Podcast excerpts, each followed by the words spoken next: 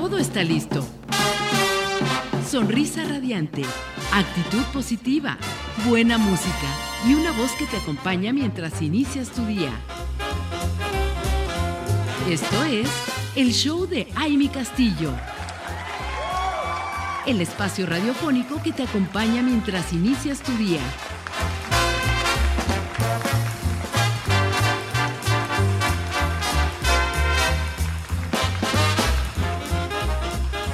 Ya estamos de regreso, comunidad radiante. Gracias por seguir con nosotros conectados a través de www.soymujerradiante.com.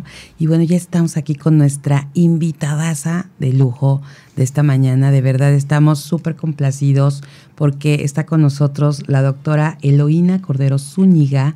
Y como les decía, ella es cardióloga clínica y les voy a decir un poquito de su trayectoria. Ella tiene el título de médico cirujano por la Universidad La Salle, es cardióloga clínica egresada del Centro Médico Nacional La Raza, del IMSS, certificación vigente por el Consejo Mexicano de Cardiología, maestra en investigación clínica por la UAM, reconocimiento como profesor distinguido por la Asociación de Cardiólogos del Centro Médico Nacional La Raza, expresidenta de la Asociación de Cardiólogos del Estado de Morelos, miembro de la Sociedad Mexicana de Cardiología, directora en el Instituto Cardiovascular Cuernavaca Cárdica, actual secretaria de la mesa directiva de la Asociación Nacional de Cardiólogos de México, y, y bueno, pues ¿Qué más? Imagínense, imagínense la mujer que tenemos aquí en el estudio y me siento de verdad muy honrada de que estés con nosotros. Doctora, bienvenida.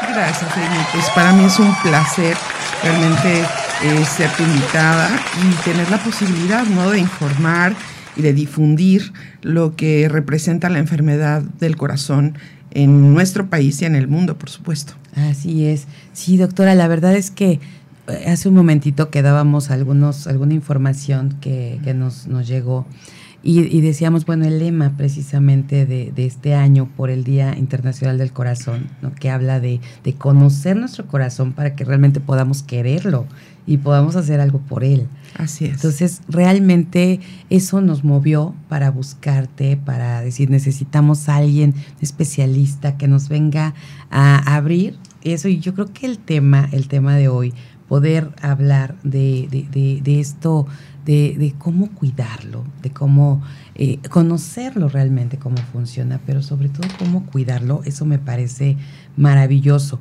Y además, bueno, yo les quiero decir antes de, arrancarnos con, el tema, porque me quedé muy sorprendida y como les decía hace rato, bueno, eh, esperar un poquito la agenda de la, de la doctora, porque eh, pues sabemos que, que como como médico, como especialista, con esta especialidad además de cardiología, pues no está tan fácil el hacer un espacio.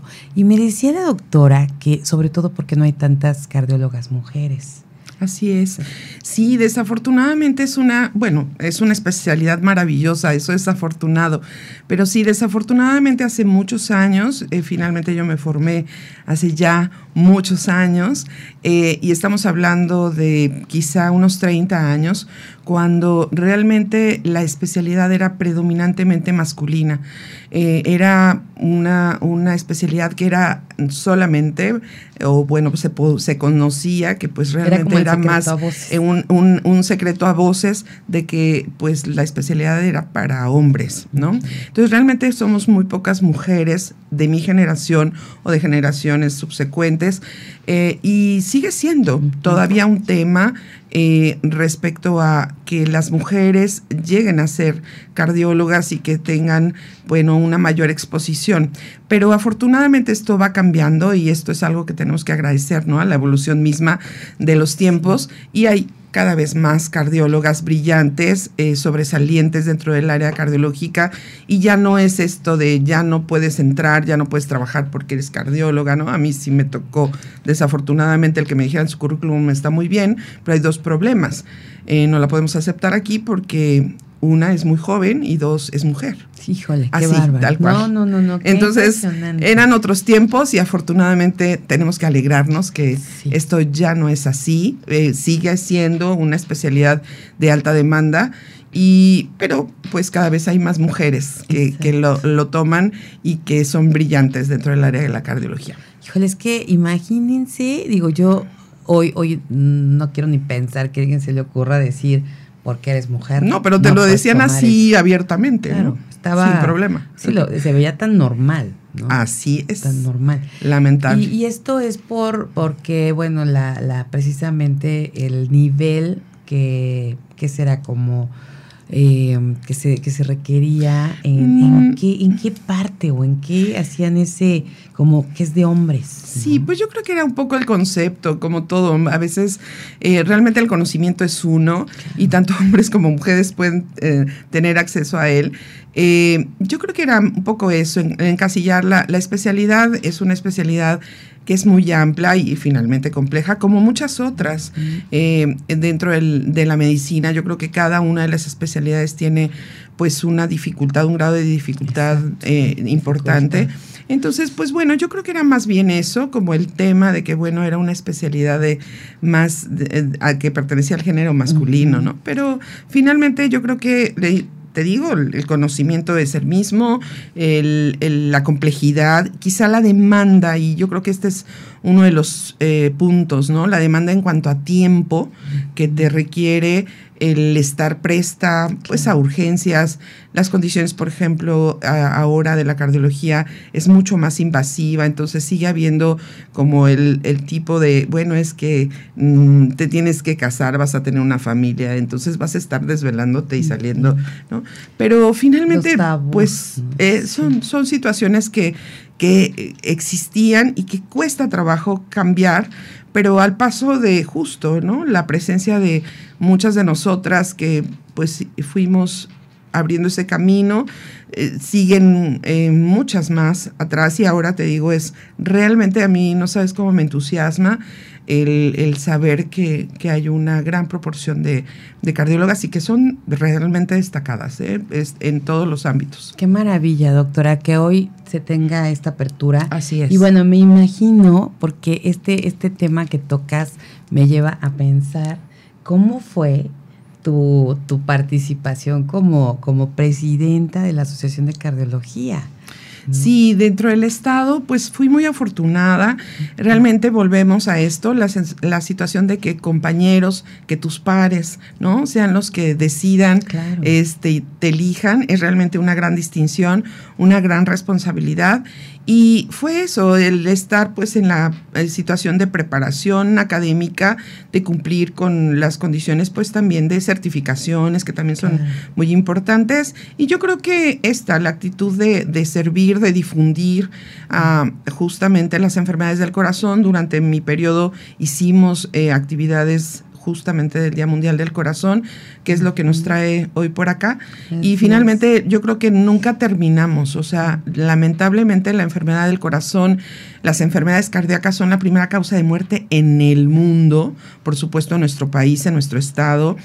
Y esto no ha cambiado desde hace muchos años. Y yo creo que tenemos que ir incidiendo, así como hemos comentado, ¿no? Las cosas han cambiado a nivel generacional, pues tenemos que ir cambiando justamente respecto a nuestro eh, hacer, a, nuestro actuar respecto a los factores de riesgo eh, para las enfermedades del corazón. Así es, y es que vemos que se, bueno, como todo, ¿verdad? Haciendo estos estudios, eh, pues que el aumento va a ir a mucho más de aquí al 2030, que ya estamos a la vuelta del 2030 realmente. Claro. O sea, antes decíamos ah, la, Agenda 2030, ¿no? De aquí a cuánto. Entonces, y está muy propenso a que esto aumente. Y con lo que me dices, entonces, y al ser la, el primer lugar, ¿no? De muerte, ¿Qué, es lo que nos está faltando, mi querida doctora? Pues yo creo que justamente educarnos en el sistema de, y el conocimiento y realmente eh, nadie, y tú bien lo decías al inicio, ¿no? O sea, querer un poco, conocernos más, porque nadie cuida nosotros eh, lo que no conoce. Entonces, si no conocemos que finalmente la gente se está muriendo por enfermedades cardíacas, que es la primera causa durante mucho tiempo, y si no cuidamos los factores de riesgo, como son la hipertensión, como son la diabetes, como son el colesterol, como es el tabaquismo, como es la obesidad, el sedentarismo, Esto como factores de riesgo generales, pero si no los conocemos, el lema, tú bien lo decías hace un momentito, usa tu corazón, conoce tu corazón. ¿Cuántos de nosotros, cuántos de nuestros radioescuchas saben cuáles son sus cifras de presión arterial? ¿No? Las podemos preguntar y, y, bueno, ¿cuánto tienes de presión arterial regularmente? ¿Hace cuánto tiempo que no te checas la presión arterial? Eh, ¿Cuánto es tu nivel de colesterol en este año? Entonces, si no conocemos las cifras, si no sabemos de los factores, pues no vamos a poder tener eh, pues incidencia sobre ellos, ¿no? Y lamentablemente hay algunos inclusive que son muy específicos de mujeres, porque y ahora que estamos en este mes que también hablamos mucho del cáncer de mama, eh, pues con decirte, prácticamente hay cinco mujeres que mueren del corazón por una que muere de cáncer de mama. No me digas. Entonces, realmente, cada nueve minutos está muriendo una mujer por un problema cardiovascular. Y bueno, no, no solamente vamos a hablar de mujeres, sino también a nivel general. Entonces hay que conocer qué es lo que nuestras cifras, conocer los factores de riesgo y qué podemos hacer por, por mejorarlas. ¿Y cuáles son esos factores más eh, comunes? Digo, ahorita nos comentabas esto y, y, bueno, hablabas de los de mujeres, entonces no son los mismos los de hombres y mujeres. Exacto, hay muchos que comparten, ¿no? O sea, el tabaquismo, por ejemplo, eh, es lamentable, pero es mucho más difícil a veces que una mujer deje de fumar que un hombre. Esto sí. es por estadística. Eh, entonces, como este, o sea, hipertensión, diabetes, obesidad, colesterol, son factores de riesgo comunes. Uh -huh. Pero hay algunos que inciden básicamente en las mujeres. Y dentro de esto, generalmente es el proceso de menopausia, ¿no? Uh -huh. Las mujeres menopáusicas eh, o ya a partir de la edad de menopausia tienen un mayor riesgo que las mujeres que no están en ese riesgo. Y a veces se pensaba que solamente era esto, la menopausia, la que exponía a la mujer pero hay otros factores, inclusive, por ejemplo, el que una persona durante su vida fértil, en el embarazo, haya tenido preeclampsia o eclampsia, que son enfermedades que, que se sube mucho la presión y una serie de alteraciones eh, en el proceso del embarazo hacia el parto. Esto expone a que esta mujer en futuro sea una persona con enfermedad cardiovascular. Y nos vamos más abajo, o sea, considerando, por ejemplo, la menarca, o sea, el, el hecho de que una chiquita tenga un periodo eh, menstrual inicial muy temprano o muy tardío, mm. esto también es una situación de riesgo que antes no conocías. Wow. Entonces, la salud cardiovascular en todos, pero en la mujer hay otros factores como estos que comentábamos. Que sí inciden y que van a tener que ser importantes a considerar para que esta mujercita que pues quizá tuvo su primer periodo muy tardío o quizá la chica que tuvo a su bebé con una complicación de una preeclampsia o eclampsia lleve un seguimiento y conozca mucho más sus valores, lo que platicamos, presión, glucosa, azúcar en la sangre, colesterol. Doctora, pues muy interesantes estos datos que nos das, esta información y sobre todo que nuestra comunidad radiante, hombres y mujeres, estén muy atentos para conocer precisamente y también ver la relación que hay del corazón con muchas otras cosas, porque a veces al desconocer eso, pues no lo estamos tomando en cuenta. Así que vamos a seguir con más aquí con la doctora, nuestra cardióloga que está aquí con nosotros esta mañana, de verdad y que le agradecemos, pero vamos a una pausa y regresamos, no se vayan.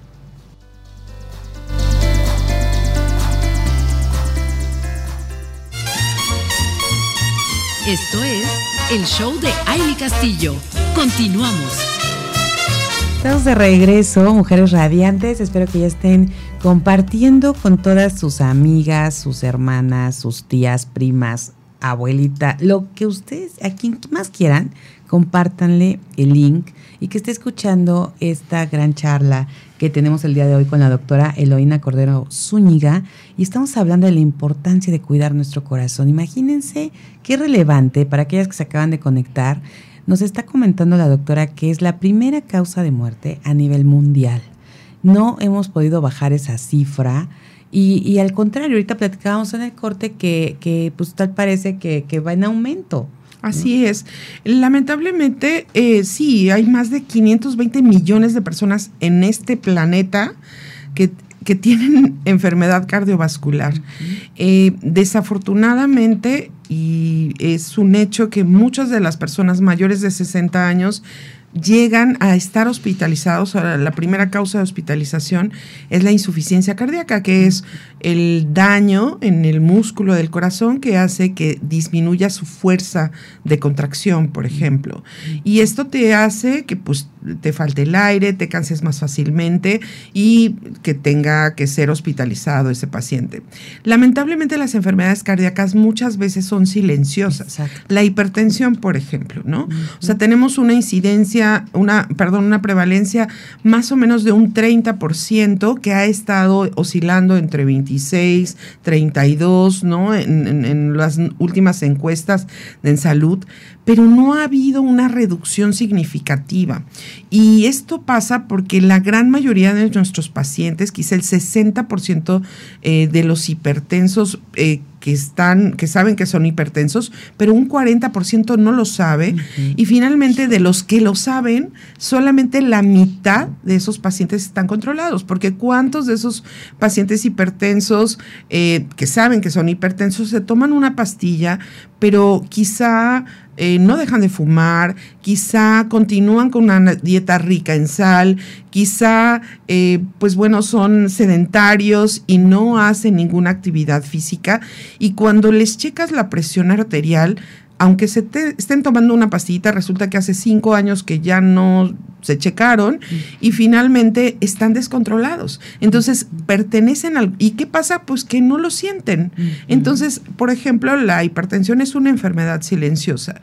¿Cuántas personas eh, prácticamente en la última encuesta, el 20% o 25% de las personas eh, en México tiene colesterol alto no, y, muchas ocasiones esto no te hace sentirte mal, muchas ocasiones sí, pero finalmente la gran mayoría de las veces pasa como un paciente asintomático, un poquito de cansancio, un poco de dolor de cabeza y no le haces mayor caso.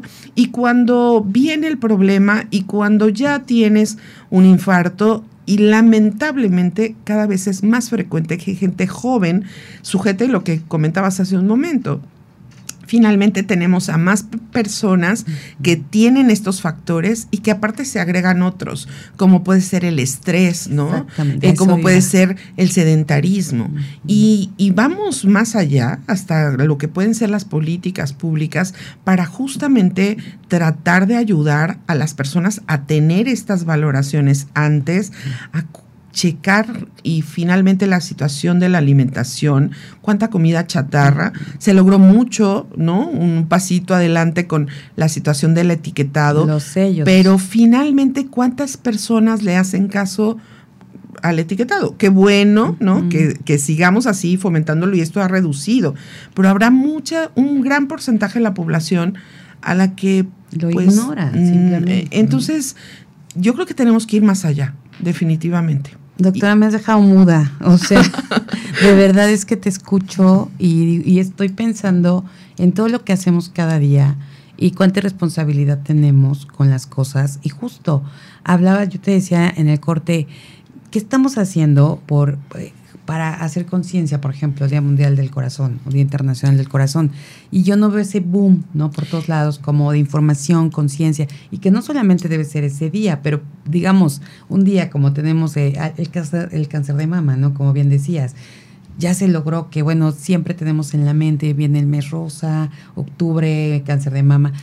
Y, y en esta parte que es la primera causa de muerte, no le estamos dando esa, esa importancia y también es una enfermedad silenciosa y también somos irresponsables y también la cultura que traemos en cuanto a alimentación, en cuanto a, digo, cuántas veces ahora que hablabas de los sellos eh, y recién platicábamos con una nutrióloga y decía, bueno, es que, es que pues era lo, lo que te daban de desayunar, ¿no? Es plato de cereal, cenaba cereal y cuánta azúcar te estabas comiendo y, y bueno, así tantas cosas. Y, y decía ella, bueno, es que ahora los sellos a lo mejor los adultos, como que ya nos los pasamos por el arco del triunfo, ¿no? Los sellos, y decimos, ay, sí lo comemos de todas maneras. Decían que están haciendo, haciendo más conciencia para los niños, porque ya visualmente dicen, en lugar de ver al tigre bien bonito, ¿no? En el en la caja de cereal, ven esos sellos, que ya es como ponerle espantosa X, ahí no te lo comas, ¿no? Entonces, bueno, a lo mejor esa conciencia viene con las siguientes, con las nuevas generaciones. Así Ojalá así sea. ¿No? Pero, pero de verdad me, me, dejas muda con todo porque sí sé que somos eh, cuánta gente que, que, nos está viendo, mujeres, y yo creo que comparten como yo, de todo el checklist, ¿no? De lo que comentas, ¿qué estamos haciendo? Claro, pues finalmente yo creo que el, el punto está en una labor conjunta, ¿no?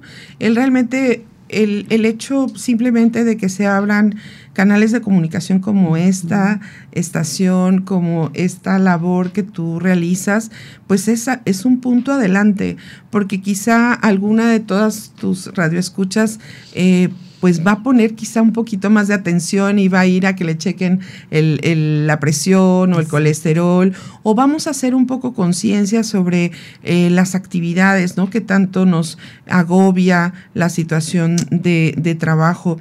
Pero hay que también tomar eh, gran parte de la responsabilidad que existe a nivel social, gubernamental, porque pues vamos a hablar, por ejemplo, de un chofer que tiene que levantarse temprano, que tiene que estar todo el día, ¿no? En, en, una actividad que es parte de su trabajo y que es difícil que, no sé, a la noche que llega, pues se ponga a hacer ejercicio o se ponga a hacer una este, pechuguita asada, ¿no? Entonces, realmente... Lo que quieres es pasar por unos tacos. Exacto. Entonces, finalmente yo creo que esto solamente te va a ir dando el hecho de que la gente lo conozca, de que la gente diga, bueno, pues tal vez hoy tacos, pero pues bueno, tratar de que haya algún otro tipo de apoyos, ¿no? Que involucra todo, te digo, la situación laboral, los horarios y, y el alcance, es decir, que esta nueva generación, estos chicos, ¿no? Estos niños eh, realmente conozcan que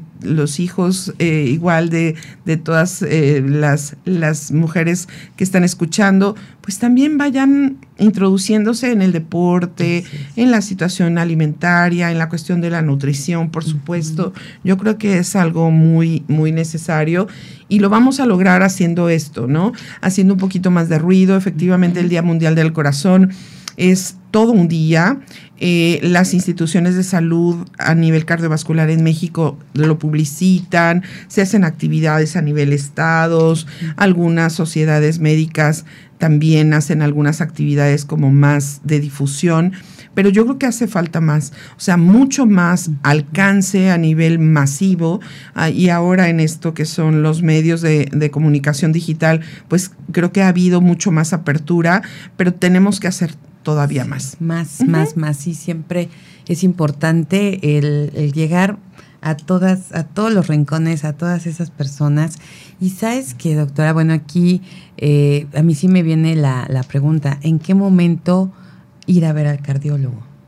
Claro. Ir a ver a nuestra cardióloga, que aquí tenemos ya. Yo, eh, de verdad es que, y, y, ver tu currículum y todo lo que ustedes estudian, trabajan en la experiencia y todo lo que hacen, pues qué mejor que, ir y estar, porque a lo mejor ya cuando vamos, pues ya es cuando de verdad estamos mal. Entonces, ¿en qué momento y, y, y cómo, por qué decir vamos al cardiólogo? Sí, pues eh, finalmente algo importante es, fíjate que hablando desde los niños, es desde los niños, o sea, hay una, eh, eh, es importante saber que el pediatra al revisar al niño, puede escucharle un soplo. Si este chiquito tiene ya obesidad infantil, empezar a incidir con esto. O sea, yo creo que el hecho de que la visita al cardiólogo, porque hay cardiólogos pediatras, ¿no? Entonces está esta subespecialidad que atiende no solamente problemas congénitos que lamentablemente existen y que esos, eh, pues bueno, hay que detectarlos en tiempo y también hacer cosas, pero esta situación de la obesidad, ¿no? De, de muchos chiquitos, eh, niños pueden llegar a ser ya hipertensos. ¿Cuántas veces les checan la presión, no? A estos niños que tienen sobrepeso, obesidad. Entonces, yo creo que hay que empezar desde ahí. Hay cardiólogos pediatras.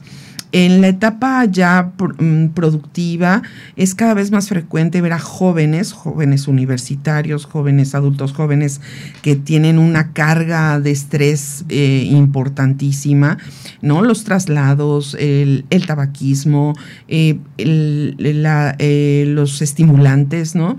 Lamentablemente la cocaína produce infartos. Nos ha tocado llegar a ver eh, jóvenes, ¿no? Que llegan con infartos o con problemas de miocarditis por drogas. Entonces, eh, siempre habrá dentro de las etapas, lo decíamos de la mujer, ¿no? O la persona ya en menopausia, pero finalmente lo importante será tener al menos una vez al año una valoración de exámenes generales, ¿no? En, ya a partir de la edad adulta y si se detectan niveles altos de colesterol o de triglicéridos, pues acudir al cardiólogo. Si tienes el hábito tabáquico de tiempo atrás, pues hay que hacer una valoración cardiovascular. Si el papá, el abuelito, tienen eh, antecedentes de enfermedad cardiovascular, de haber muerto por eh, enfermedad del corazón a edad joven, es indispensable dentro de los factores de riesgo hay factores que son modificables y otros que no.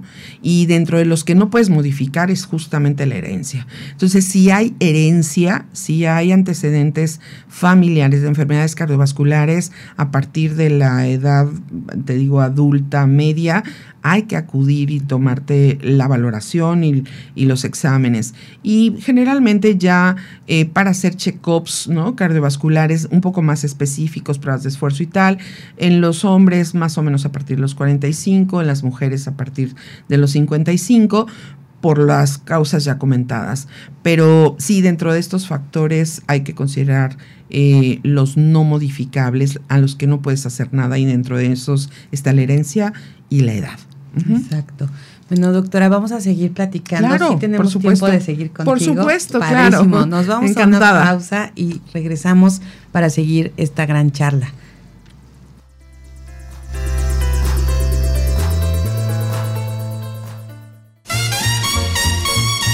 Esto es el show de Aile Castillo. Continuamos.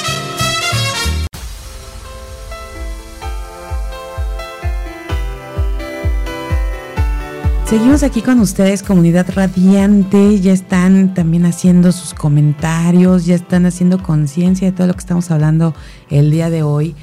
De verdad que nos hacía mucha falta aquí en Mujer Radiante poder platicar precisamente de nuestro corazón y de conocer nuestro corazón y, la importancia que tiene cuidarlo. Y además tener un especialista de la talla de la que tenemos el día de hoy, la doctora Eloína Cordero Zúñiga, que, bueno, de verdad con lo que nos vienes a platicar, a mí me está así como que revolucionando la cabeza. Y créanme comunidad, y aquí está el staff presente, vamos a poner mucha atención, de verdad. Y, vamos a, empezar a tomar acciones porque tenemos de repente rutinas tan eh, que, que, bueno, ya, ya no las sabemos y hay mucho sedentarismo también en el trabajo, porque mucho hay que estar sentados, ¿no? Y, y, y entonces no tienes la, la, oportunidad a lo mejor de ir al gimnasio porque estás llena de, la agenda y, muchas cosas, pero hoy tiene que ser, hoy, se tiene que, que, lograr la diferencia. Y, y vamos a, a, espero que ustedes que nos están escuchando aquí mismo en el staff y poner atención a estas sugerencias y a esta orientación que nos está dando nuestro especialista de hoy y darle esa importancia al cuidado de nuestro corazón. Claro. Y te digo, sí, tomar acción yo creo que es lo, lo importante, definitivamente el hacer cosas que, que, cambien un poco esta inercia que nos lleva el trabajo, ¿no? El, el, la mala alimentación, eh, y, también cuidar la salud emocional. Eh, lamentablemente las condiciones emocionales, que cada vez también eh, la saturación de actividades, el manejo de crisis, termina siendo a veces difícil. Y también este tipo de condiciones el temor, la inseguridad, muchas veces imponen condiciones de estrés que lamentablemente también pueden llevar, porque hay personas, y lo comentabas tú hace un momentito, como hay, pueden haber personas sanas, ¿no? Que hacen mucho, que cuidan mucho eh, su, su, situación física, ¿no? Hacen deporte, se alimentan bien, quizá igual no fuman, pero uno pueden eh, tener una condición emocional tan importante que los lleve a un infarto. Y efectivamente, o sea, desafortunadamente esto es algo que si no se maneja, esta condición emocional, mm, de manera de ir mm, eh, delegando, de manera de ir, eh, pues bueno, tomándote un espacio, eh, pues puede llevar también a un infarto. Y pues habrá cosas, lamentablemente, desafortunadamente, que puedan ser críticas, eh, condiciones agudas, ¿no? Que, que, lleven, y lamentablemente es un tema que comentábamos, el síndrome de corazón roto, que tal cual, o sea, no, no es porque este, te ha dejado el novio, la pareja o la novia, o, ¿no? Eh, porque finalmente era, era, una frase, no, es que te rompió el corazón. Y antes era eso, era una frase. Tenemos un emoji de corazón. Sí, entonces esto es, bueno, sí, era como todo, era una frase a la que nadie, nadie le daba sentido. Finalmente, bueno, los cardiólogos, este, ahora tenemos una entidad tal cual que se llama el síndrome de corazón roto y mm. efectivamente hay un daño cardíaco, se presenta un infarto ante un corazón que es mm. completamente sano. Entonces, y esto tiene que ver justamente con el manejo de las emociones. Entonces, aquí no solamente es una cuestión física que tenemos que cuidar, que por supuesto es relevante y es como prioritaria, pero también una situación emocional que está al parejo y que si finalmente no la manejamos de forma adecuada nos puede llevar a desencadenar un problema cardiovascular real. O sea, no solamente imaginario, sino una condición real que te lleva al hospital, que te lleva a una sala de urgencias y finalmente inclusive hasta una sala de hemodinamia, que es en donde nosotros vemos eh, cómo las arterias están tapadas o si se están em, cerradas o si hay algún problema. Y finalmente muchas de estas personas que llegan con este tipo de condición emocional que lleva un síntoma, o sea, es un síntoma clásico, es un electrocardiograma clásico, o sea, tú tienes un infarto real, real, no imaginario, pero en el momento que entra a una sala de hemodinamia para poder ver cómo están las coronarias, las coronarias son sanas. Entonces, ¿qué pasó? Que finalmente eh, la arteria o el tubo coronario que llevaba el oxígeno, simplemente ante la carga de adrenalina, de estrés, eh, cortisol y todas estas sustancias que se liberan, cierra el vaso de forma temporal y entonces pues deja de llegar sangre a una área del corazón y esto genera un infarto. Qué impresionante escuchar esto, sí, doctora, la verdad, porque bueno, esas ya son cosas que tienen que ver ya con, otras. o sea, por supuesto. Porque ahí ya no es la alimentación, ya no es el ejercicio, ya. Es que qué importante es tener este equilibrio mente-cuerpo. Así es. O sea, real. O sea, no estamos hablando, como bien decías, no solo es como una frase o como algo ahí que, que, que, nada más es este por decirlo, ¿no? Es real. Y sí lo, lo se puede llevar puedes llegar a un infarto aunque estén sanas. Así es. Aunque Entonces salga todo correcto en el electrocardiograma. Sí. Pero es ese cortisol o esa adrenalina que nos lleva a ese punto. ¿Qué pasa cuando llegamos a un hospital porque sentimos que nos falta el aire, que sentimos la presión en el pecho, que y, y bueno estamos como con este tema y lo primero que pensamos es el corazón y llegamos y justo pasa que nos hacen el electrocardiograma y nos dicen, no, o sea, justo todo está bien, es el estrés. Claro. Y te dejan ir. ¿Y después qué? Claro, yo creo que yo creo que el punto aquí es el seguimiento.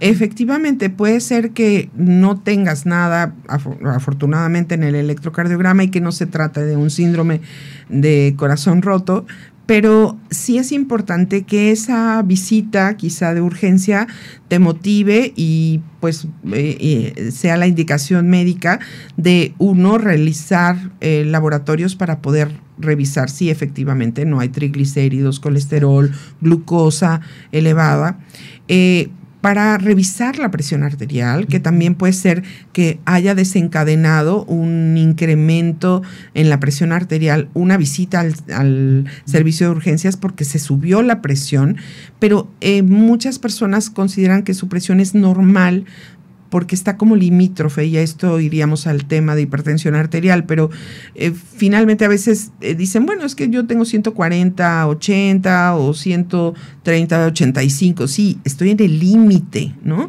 140 ya es hipertensión, pero finalmente si estoy en el límite y tengo una emoción o hago un esfuerzo, ¿no? O, o, pues igual, a veces inclusive las personas que son hipertensas o que están limítrofes, pudieron haber tenido una ingesta alta en sal, ¿no? en, alimentos que no estaban acostumbrados a tomar y se te sube la presión. Entonces, eso te lleva al, área de urgencias, pero entonces hay que checar la presión. O sea, no es, ah, bueno, no pasó nada, pues hay que tener una vigilancia, eh, acudir a la consulta cardiológica simplemente para que se hagan estudios adicionales, porque hay estudios eh, que te van a orientar. Una prueba de esfuerzo, por ejemplo, que es prácticamente importante a partir de los 45 para el hombre, 55 para la mujer, por lo menos tener una prueba de esfuerzo. Eh, el también realizar algún otro tipo de, estudios, a veces palpitaciones o sensación como que el corazón te brinca o que tienes taquicardia, ¿no? Entonces, pues bueno, es decir, yo tengo un evento de taquicardia o me está dando, o estoy percibiendo esto. Entonces, acudir. El electro en reposo, el electro eh, prácticamente sin cambios, no quiere decir que no tengas nada. Hay que hacer otros estudios. Claro. Doctora, ¿cuál es la presión aprovechando en este momento y dejar como claro, porque de repente hay esa confusión o no sabemos cuál es la presión que debe ser como tomada como estable, como que sea la ideal?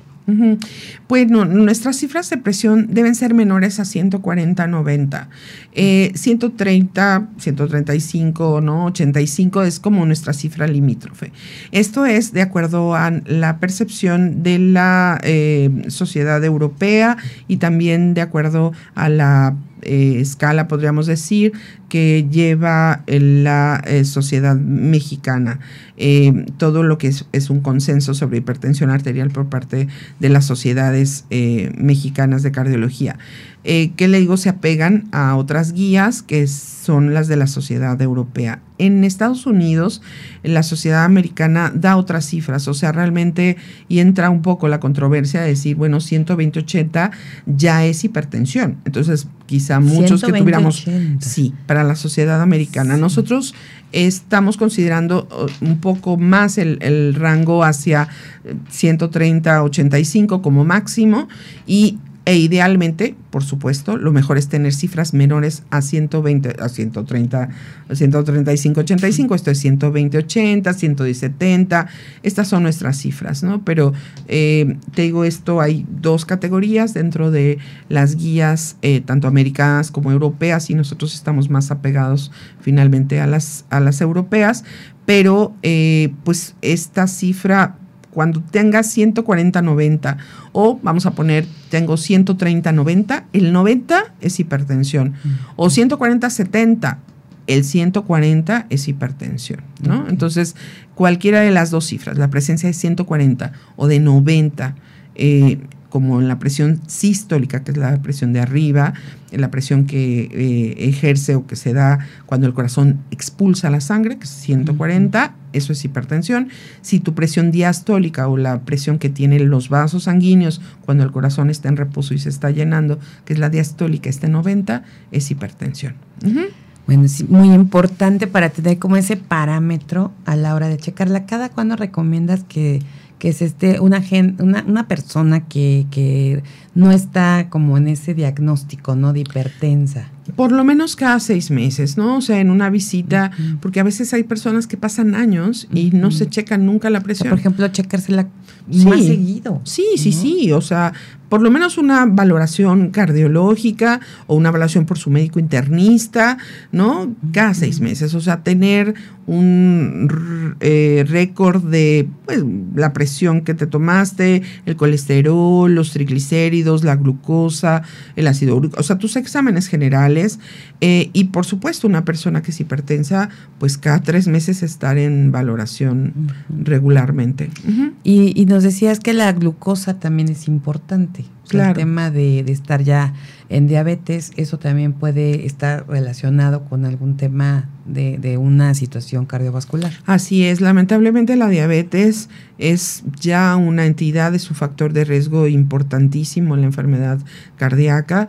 Eh, lamentablemente muchas de las personas eh, con diabetes incrementan su riesgo cardiovascular simplemente por ser diabéticos por ejemplo, eh, en el caso de las mujeres, hasta, tres veces, ¿no? Una mujer diabético, diabética, solamente por el hecho de ser diabética, tiene tres veces más riesgo de tener un problema cardíaco que una mujer que no es diabética. Entonces, el control de las cifras, porque bueno, la diabetes no la vas a poder eh, desaparecer, pero sí controlar. Y afortunadamente hay cada vez más tanto eh, condiciones de dieta, ¿no? Que pueden ayudar, como también medicamentos.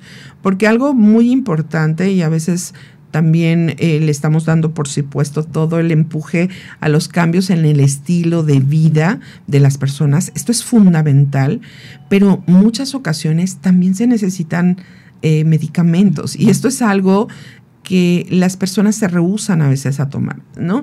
Eh, yo me tomo la pastilla, pero ya mi azúcar está bien, ya no me la tomo. Eh, ya mi presión está bien, ya no me tomo la pastilla. Y esto no es así. O sea, las pastillas tienen que continuar junto con las condiciones del estilo de vida que ya habíamos comentado, estos cambios que son importantes y se pueden ajustar. O sea, por supuesto, puede ser que si tú bajas de peso, si tú bajas tu colesterol, en lugar de tomar dos pastillas de la presión o tres, pues se baje a una. Pero esto no quiere decir que ya no vas a tomar ninguna. Y si efectivamente no la vas a tomar es porque ya te hizo una valoración un especialista que te dice no la necesitas, pero no, no debemos tomar conductas de, bueno, es que ya llevo mucho tiempo tomándome esta pastilla, ya mejor la suspendo y estoy bien. Pues estás bien quizá tres días, cuatro, te checas la presión, pero pues quizá el séptimo ya tengas la presión alta otra vez, ¿no? Entonces, sí tener muy en cuenta estas condiciones de, de, vigilancia, ¿no? Periódica, tanto por su médico general como ya pasar al, al especialista. Doctora, ahorita que comentas esto, me acordé de, de un médico que en algún momento un especialista en el, en el Hospital General de México y me llamó mucho la atención, pero dije, qué cierto es lo que está diciendo. Pero ahorita con lo que me dices, a lo mejor cambiamos el porcentaje. Porque me dijo, el 80% de, tu, de que tú estés bien depende de ti. Claro. El 20% son los medicamentos. Eh, yo estoy de acuerdo. O sea, el 80% de las enfermedades simplemente cardíacas, de verdad, pueden ser prevenidas, ¿no? Pueden estar controladas. Si finalmente hacemos una situación de disciplina. Quizá ese otro 20% va a ser esto que comentábamos, ¿no? Entidades que lamentablemente se van a presentar y que a pesar de que tú estés muy cuidado y todo, pueden llegar. O sea, cuestiones de herencia, cuestiones eh, eh, pues dadas por las condiciones que comentábamos de estrés. Pero sí, definitivamente yo creo que este 80% se puede llevar. Lamentablemente, se reduce mucho porque no llevamos esta, eh, este, este control ¿no? en el estilo de vida, este, estos regímenes que nos permiten, regímenes que nos permiten estar saludables.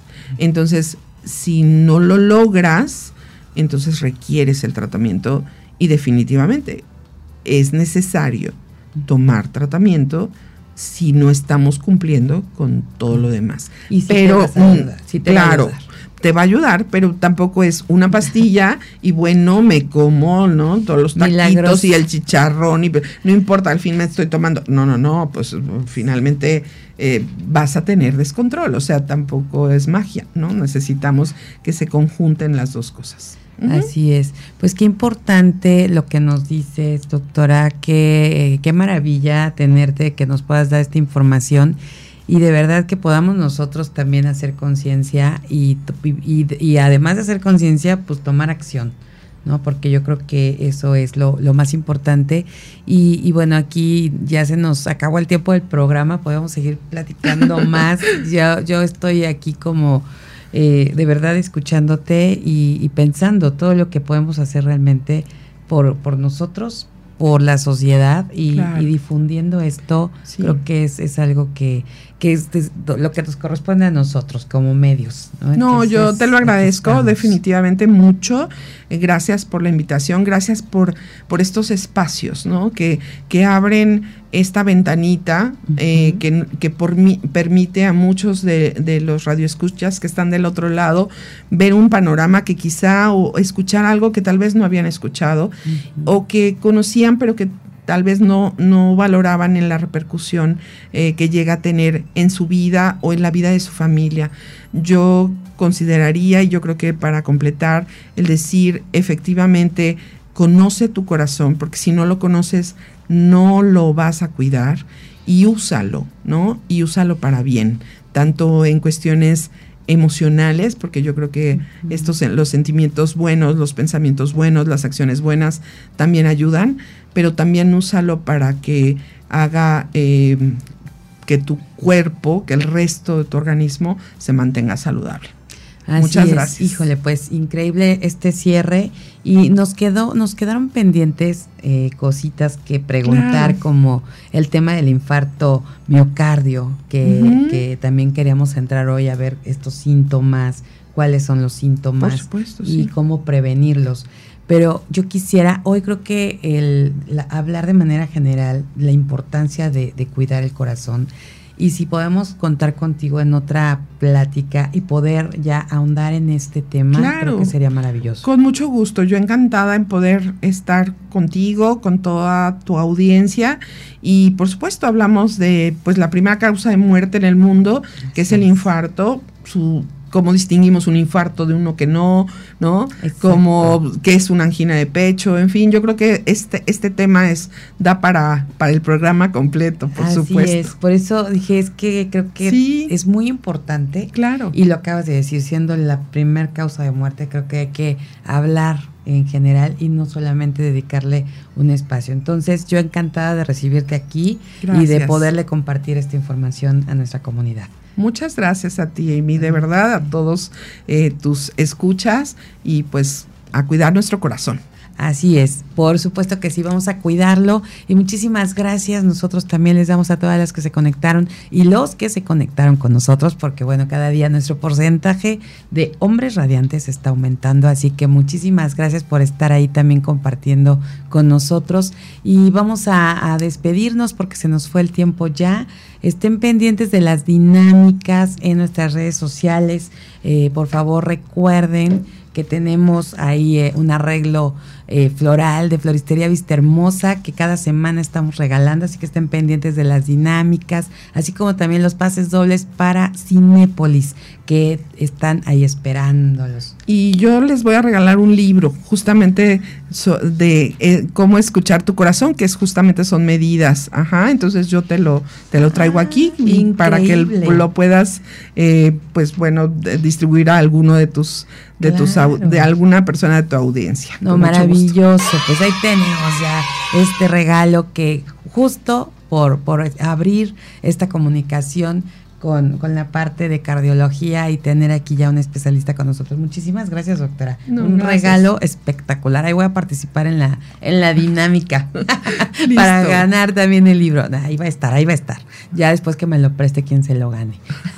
bueno, pues antes de irnos nada más rapidísimo, mujeres radiantes y empresarias, ¿quieren, quieren ustedes contratar candidatos en sus empresas honestos, estables, que realmente sean leales. Bueno, pues con la grafología como herramienta de apoyo para recursos humanos podrá seleccionar al candidato ideal. Agenden su cita, recuerden que tenemos una súper experta, Caro Figueroa, quien es perito certificado, y agenden la cita al WhatsApp 5612-726726 o encuéntrenla en redes sociales como Grafomente. Y menciona que lo escuchaste en Mujer Radiante y que creen van a poder hacer válido un 20% de descuento en esta prueba grafológica, ya sea desde un candidato o más de los colaboradores de sus empresas, pero de verdad busquen tener esta herramienta para la hora de reclutar su personal y para este tema de recursos humanos. Aprovechen este descuento exclusivo para toda la comunidad radiante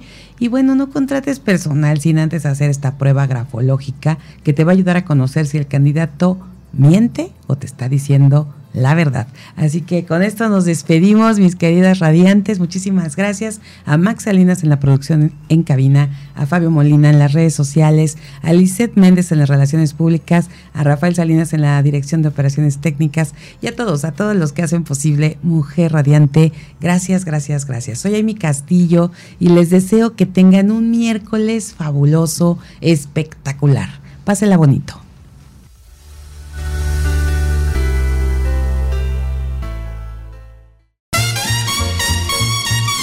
Todo por hoy. Te esperamos en la próxima emisión del Show de Amy Castillo.